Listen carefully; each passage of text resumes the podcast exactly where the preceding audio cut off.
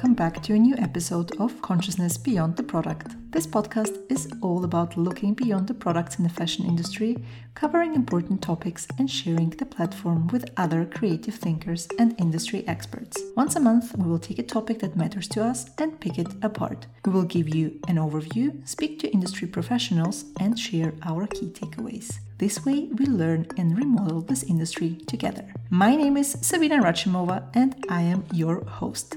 Let's showcase voices, not only products, shall we?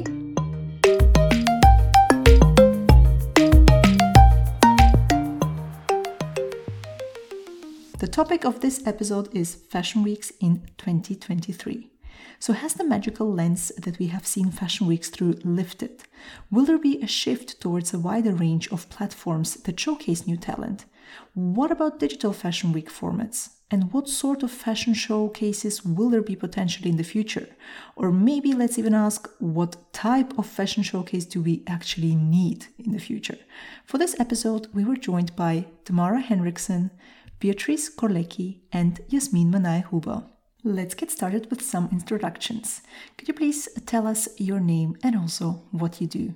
My name's Tamara Henriksen, and I'm the program manager at Fashion District London. Our aim is to develop a thriving ecosystem of fashion businesses and establish East London as a globally recognized hub of innovation and sustainability within the industry. So, to do this, we support startups and SMEs by connecting them to opportunities for investment, business support, and workspace.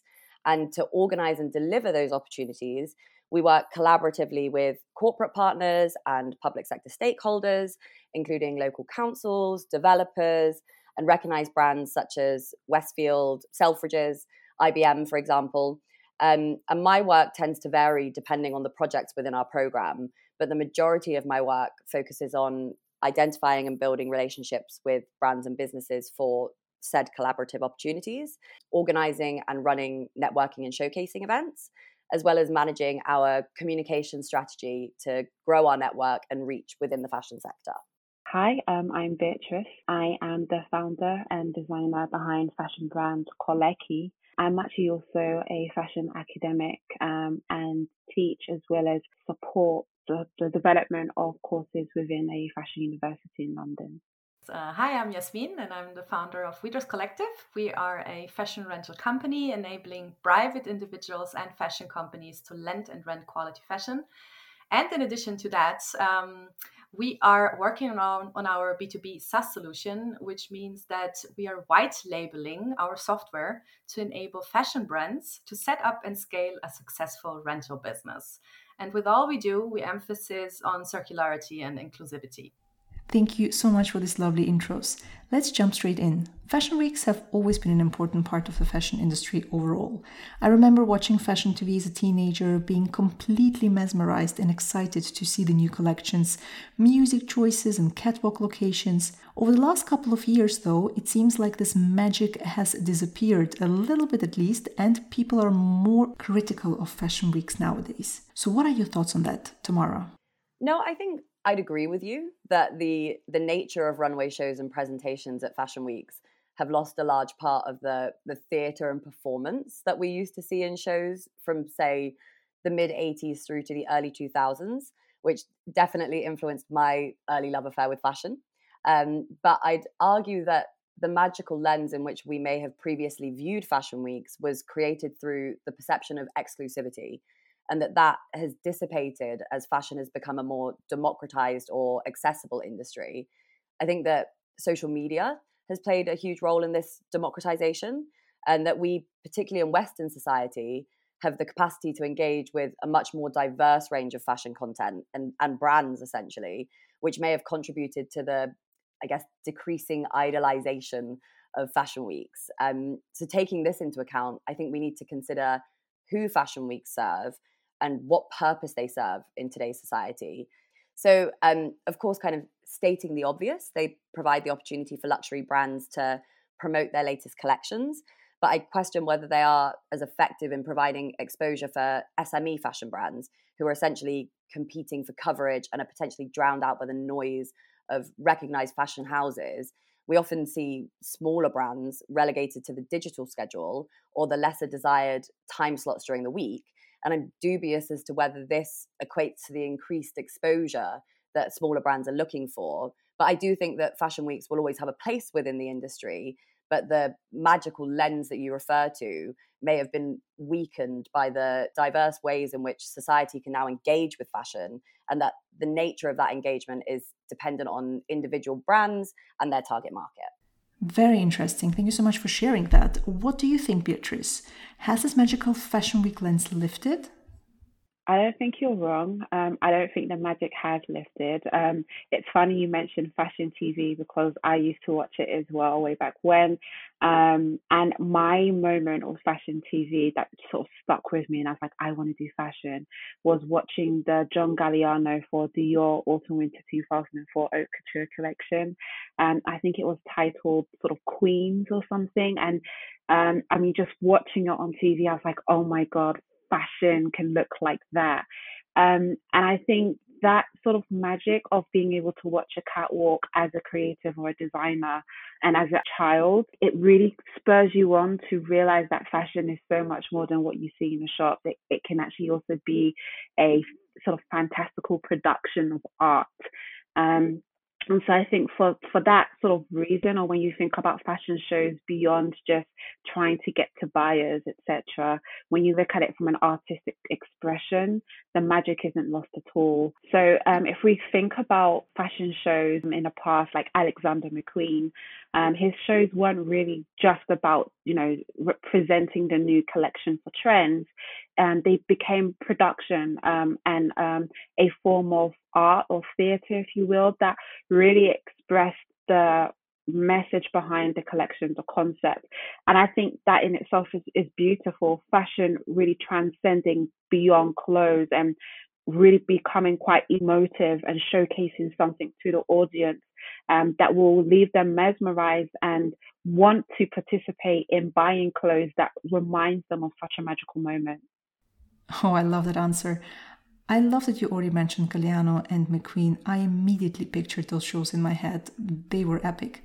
What are your thoughts on this, Yasmin?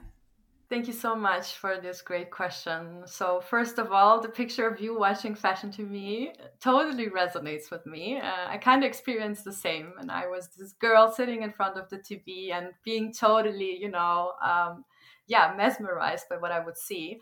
Um, so I don't think that you're wrong at all. But at the same time, I think there is still a lot of magic and a big business and social happening with fashion weeks. So I don't necessarily think that we should have no fashion weeks, but I personally would like to see fashion weeks adapt to the overall change that the fashion industry is going through. So I believe that there are still extraordinary shows and concepts out there that should be exhibited and um, shown to the world. But I don't think that we need um, to see the 100th um, self repeating show. So um, I think that I want to question the frequency of the shows and the pressure that comes along with it for the designers and for the whole industry that is involved. And um, from a sustainability standpoint, in my opinion, there's a lot of room for improvement. And I'm not talking about uh, the environmental footprint uh, caused by traveling. Um, now I'm really talking about everything involved. And in my opinion, incorporating re-commerce, so resale um, companies, resale scheme, upcycling, innovative approaches, and maybe also rental companies, and drive to a more experience rather than product oriented uh, concept could be a way to do exactly that.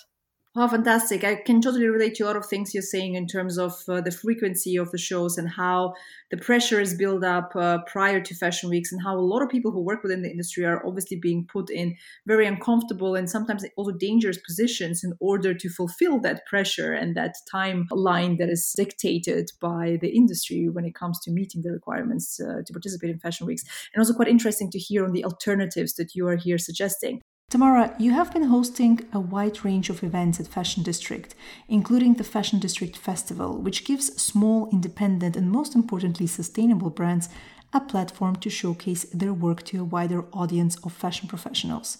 Do you think that in the future the focus might actually shift away from having fashion weeks as the main source to discover new talent and brands? What other ways and opportunities will emerge to showcase these smaller brands in an accessible way and give them a platform that they really need? Yeah, sure. So I, I think it's difficult to say, but in an idealized future, yes, a more diverse range of events to showcase kind of small, independent, and sustainable brands would be the preferred model. Um, when you consider the time and money that goes into participating at Fashion Week, I think that startups and SMEs could definitely benefit more from adopting less conventional approaches to showcasing that is essentially tailored to their needs at any given time within their business journey, whether that's open studios, pop ups, product launches, for example. Um, these kind of smaller, more intimate events would definitely allow SMEs to connect directly with different stakeholders, whether that's on the client side or the business side, and have the ability to nurture relationships that could provide more valuable opportunities and sustained growth for that business. And alternative methods of showcasing, as you mentioned, may also allow independent and sustainable brands to better communicate their values and the purpose behind their brand in comparison to the traditional formats of runway shows or presentations that we see at Fashion Week. So that's something we definitely hope the Fashion District Festival provides is a, a, platform to showcase sustainable and innovative fashion startups through a variety of event formats that best suit the brand and the target audience. Amazing. Beatrice, you used to participate in fashion weeks, but stopped doing so, which is something I can relate to because it's exactly what happened to us as a business. Could you please tell us why you decided to make the shift and do you miss it sometimes?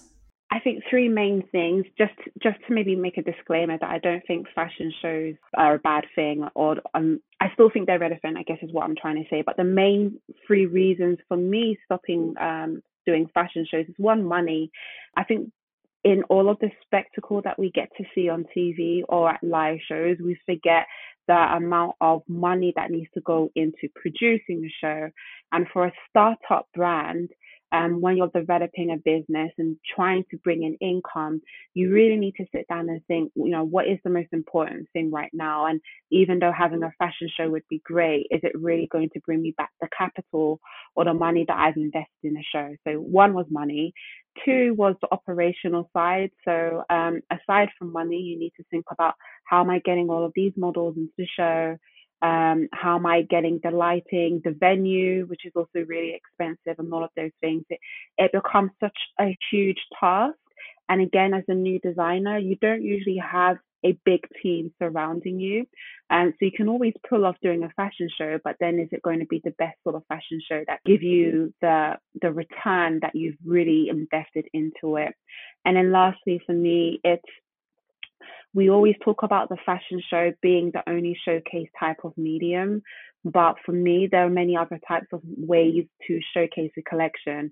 And because of the intricate um, details of my clothes, 15 minutes of fame where each look gets a couple of seconds on the catwalk, and there are people in the sort of first couple of rows get to really see it. Um, it you just sort of sit down and think, is it really beneficial all of these hard weeks, months, days that I spent creating a garment and it, it only gets reduced down to a couple of seconds with a model walking in it and you know that's that. So I actually rather presentations or static presentations where people can come you actually get to talk to them so they get to know you, your personality, which I think is important when building a brand and business. They get to see the clothes, possibly also try it on and, and really begin to understand what you're trying to do. Yeah, I love how you separated that in three points, and I can totally relate. I must admit, I couldn't justify the investment into Fashion Week compared to other investments I had to make as a business. At some point, it made way more sense to invest into sustainable developments, for example, rather than spending all that money on Fashion Weeks. I totally agree with you. It's a very expensive thing to do. Yasmin, you're the founder of a fashion rental company and are focusing on circularity and inclusivity. So, how does re commerce relate to Fashion Weeks? Maybe you can share a little bit from your own experience here. Is there an opportunity for collaboration, or do you think these are two entirely different areas that should not, you know, interact with each other? So I think to date, it's two different, uh, entirely different worlds, actually. But in my opinion, this has to change, of course. So re-commerce and everything that is related to that has to be part of the traditional fashion ecosystem. And this means that um, there should be ways to integrate resale, upcycling, rental into the traditional fashion weeks. So um, just to give you an example, as We Dress Collective, we did a rental runway concept last year as part of the London Represents runway show, which is part of London Fashion Week. And what we did is we're focusing on the experience of the runway show, which means that it wasn't for us about showing the next cool product or the next cool item that needs to be bought, but rather to show people how fashion can be you know um, displayed how fashion can be experienced with clothing that has actually been produced already.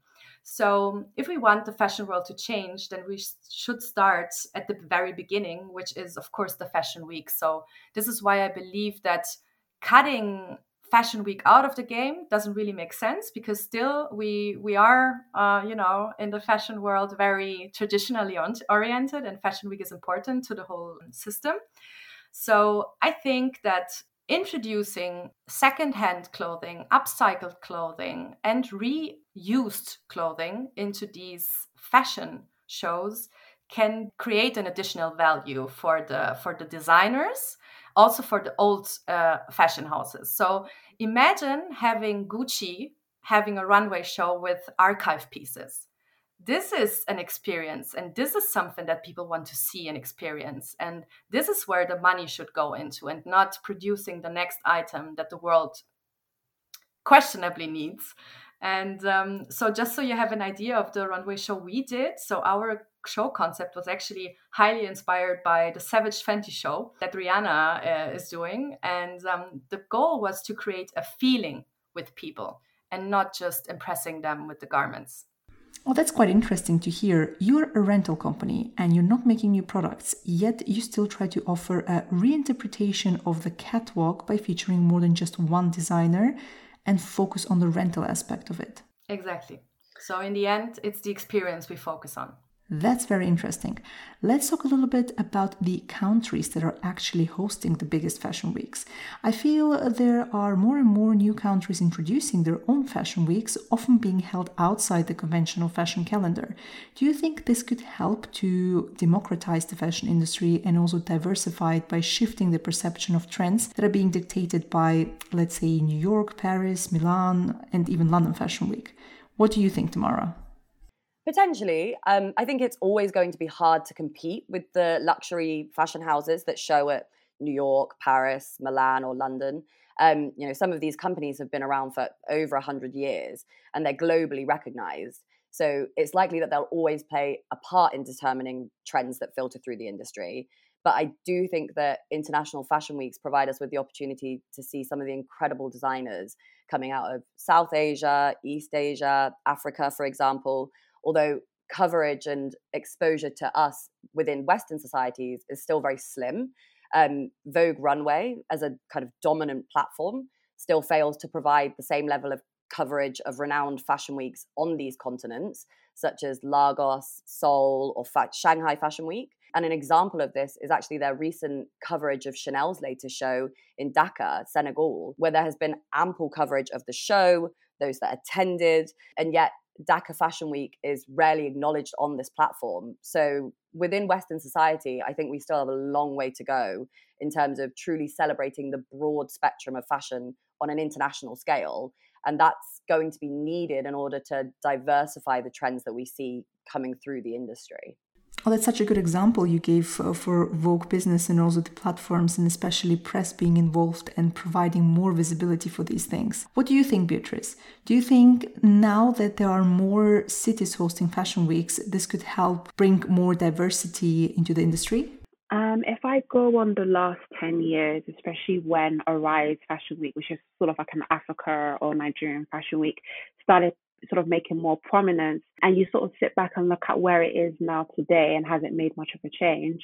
I'd say in in diversifying the industry maybe not because the media will forever look towards the four main cities as the pinnacle of fashion you know milan london new york paris. And it's very difficult to, I think, give a world stage to other continents or countries within Africa, mainly because we're always seen as the third world or developing, and we don't have as much gravitas in regards to years or, or heritage that can put us at the forefront of building trends or fashion. And if you think about fashion shows in itself, the concept of it and, and how it has reached us globally, it's still very westernized in a way and, and quite a colonial concept to the point where I feel like if we need to utilize all of these other fashion weeks going on around the world, I think we need to break down that sort of colonial barrier to say, well, things don't have to go the, the the way Western world has always perceived the fashion show and what makes Africa's fashion so much more different to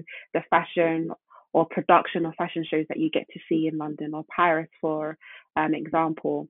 I think the main thing about fashion shows um, happening in other places other than the four main cities um, that we know of is the fact that it's opening doors for other creatives that usually won't have the door open to them in um, in the Western world.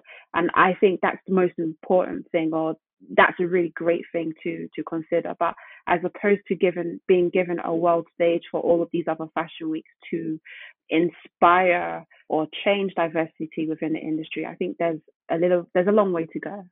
Yeah, I couldn't agree more. What are your thoughts on this, Yasmin? Do you think the concept is just too similar and having it outside of the conventional calendar uh, and maybe in a different location is just not enough? Totally. So, yes, for sure. I, I truly believe that these concepts are super, super important. Still, um, I also believe that the industry will only change. And in the end, what we are trying to do here is uh, to make the industry uh, change, right?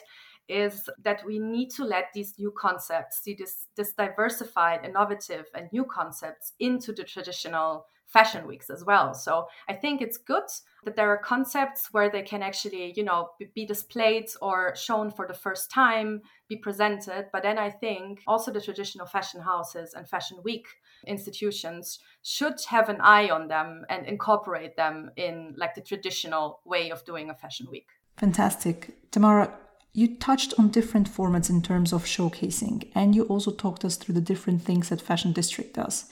Digital Fashion Week formats are on the rise.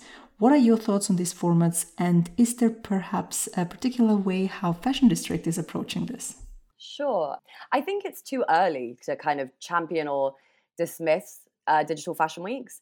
You know, if you consider Metaverse Fashion Week on Decentraland, for example, which I think is probably the most widely recognized digital fashion week at present. Um, it was just announced recently that it will be returning in 2023 for its second ever iteration. So it's only in its second year, which makes it difficult to fully understand the pros and cons of this format, especially within the broader context of the fashion industry as a whole. At Fashion District, you know, we support startups and SMEs. So we're keen to understand how digital fashion can support the brands and businesses that we work with, whether that's testing demand for new products, gathering data via digital twins, or generating alternative revenue streams through the sale of NFTs, for example. Each business that we work with within our network has a different purpose and different ambitions. So we tailor our support based on these factors. There may well be a business that can benefit from showcasing on a digital fashion week particularly if that means reaching alternative markets that are relevant to that brand. However, the first step is to make that format accessible to startups and SMEs. So we've been having conversations with tech companies that specialize in bridging that gap for fashion brands, whether that's through education or collaboration. And for us, it's all about providing opportunities for our network to embrace digital tools and formats if that supports their ambitions and helps us to achieve a more sustainable industry on the whole. Oh, fantastic. What are your thoughts on this, Beatrice? I think there's no escaping digital. And in actually one of the responses I forgot to mention in my answer, aside from when we talk about different types of mediums of showcasing your work, I think social media, for instance, and that's considered a digital platform, I think is a lot more cost effective for new startup brands. So I think for me, yay. I think for some reason, when we think about digital and digital fashion, we're always concerning ourselves with holographic or 3D catwalks that you see on screen. But digital transcends that. Digital can also be posting pictures on your social media and other places that's going to get you recognized. I think digital has a is a larger spectrum, and we need to kind of I think think very broadly about it. So yeah, in a nutshell, Sabina, um, I'm all for digital. I think that's really the way forward, particularly for a brand like mine that's really trying to, you know, build up its reputation and its narrative and to reach audiences that I would never really be able to reach if I just did a physical fashion show. Yeah, it's a little bit of a love hate relationship, I guess, isn't it? You have to be online and present um, in all these places at the same time, especially talking about social media. Yasmin, your business is obviously relying heavily on digital in general. What are your thoughts on it? Is it a yay or a nay from you? Might be surprising, but for me, it's actually rather a nay. But this is only my, my, personal opinion. Um, I think the whole idea of fashion weeks or events is focusing on people, the energy that these people bring to the room, the networking that comes with it. And I don't think that the digital fashion week formats that we have seen so far are here to stay. But this might be changing when we talk about web3 augmented reality and all of these new you know technologies that are rising. If you do it right then i think it could work but it needs to be done well. Yeah i couldn't agree more. I always think with any digital formats whenever i see something where they just try to take whatever works in physical spaces and then just drop it into the digital world, I find that a bit lazy. What's the purpose and value of that? I couldn't agree more that we should be thinking about the formats uh, thoroughly and understanding if they're actually necessary and how they can be made appealing for the consumers or even maybe other businesses. For my last question, I want to hear from you what type of fashion showcases you would like to see in the future. Tamara, maybe let's start with you. Sure. I mean, personally, I'm I'm keen to see more kind of varied and innovative physical formats uh, to showcase small independent businesses and also more collaboration between different sectors in the creative industries. I think we can all agree that fashion doesn't exist in a vacuum but is integrated within the creative arts. And there is the potential for designers, makers, innovators across various sectors to complement one another in showcasing opportunities. A great example of this is actually the new uh, 100 Atelier initiative, which was established by H&M and Ingka Group. Uh, for those that don't know about this initiative, in short, it's a business support program that provides creatives with the opportunity to develop their brands whilst creating and selling products within their multifunctional retail and event space in Hammersmith. And it's a really beautiful concept store. And it's exciting to see how emerging designers and makers can come together under the umbrella of one collection. You know, it's not uncommon to see brands and businesses within the same sector collaborating on, for example, pop up shops or exhibitions. So I'm keen to see more of this collaboration, but across differing sectors, and how that might result in more interactive and innovative showcasing formats. Oh, I couldn't agree more. What would you like to see in the future, Beatrice? I think for me, it would be a combination of um, sort of digital um, and static presentation. I think we need to, again, transcend beyond the original catwalk show or fashion show and, and how it has been developed. Um, I think we need to consider the, the, the new way of developing fashion shows needs to be considerate of um, cost.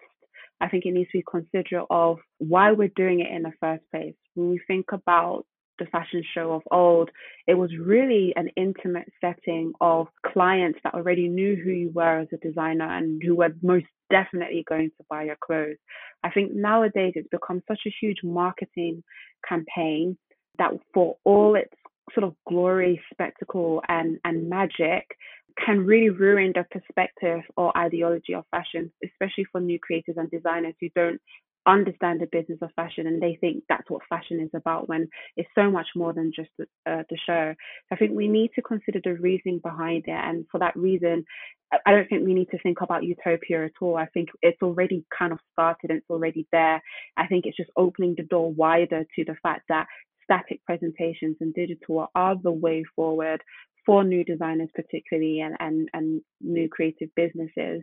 And there's so much more that we can do in heightening artistic expression through static um, presentations and transcending beyond just fashion, clothes and trends, creating a dream. I think fashion shows should transcend beyond the usual model walking up and down um, the catwalk. I think um, Miyake is a really great example of him not just doing shows like that. Um, it was all about the clothes and the innovation behind the fabric. So you had models dancing, jumping up and down that really showcased to the audience the product.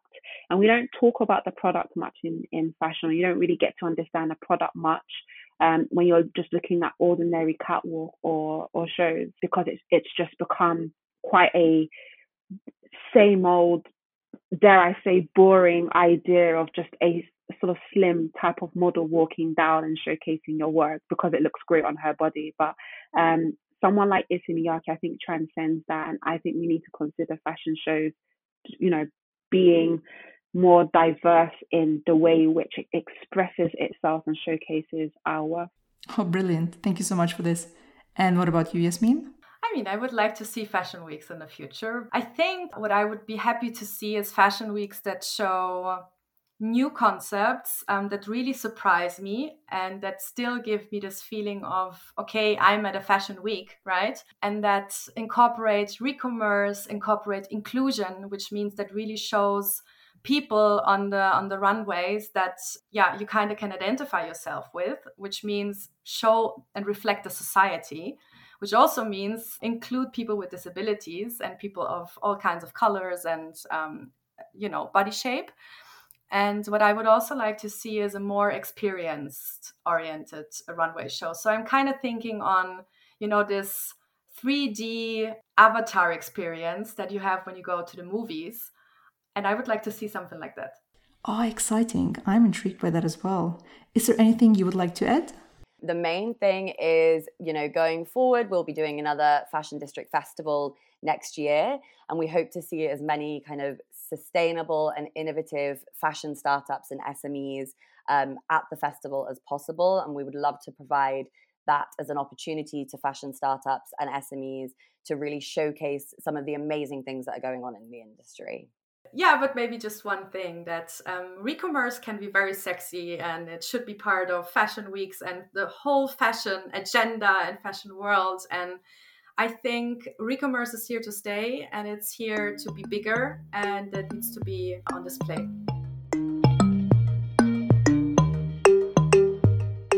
Oh, that was such an interesting conversation. Thank you all so much for sharing your knowledge and expertise with us. We really appreciate your time.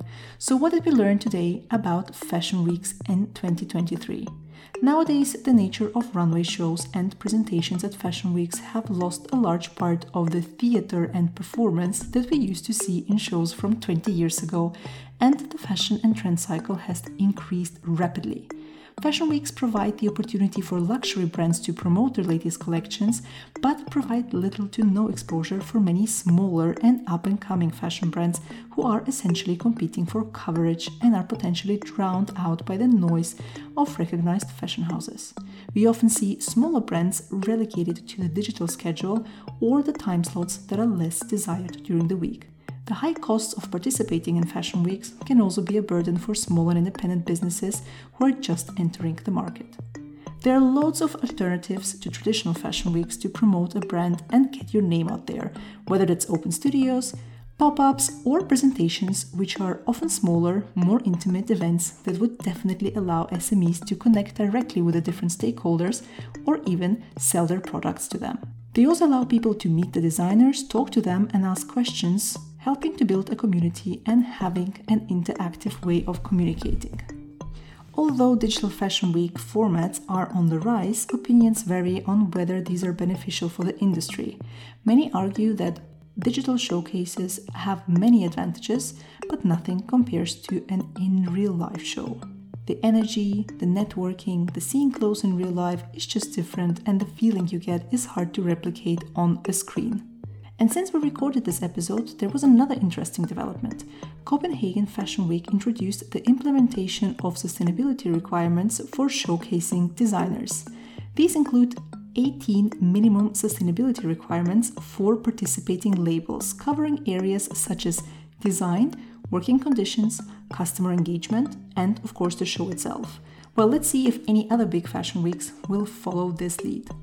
We hope you enjoyed the episode and look forward to hearing your feedback. You can find out more about our guests in the show notes. To get in touch with us, head over to our Instagram, Sabina underscore com.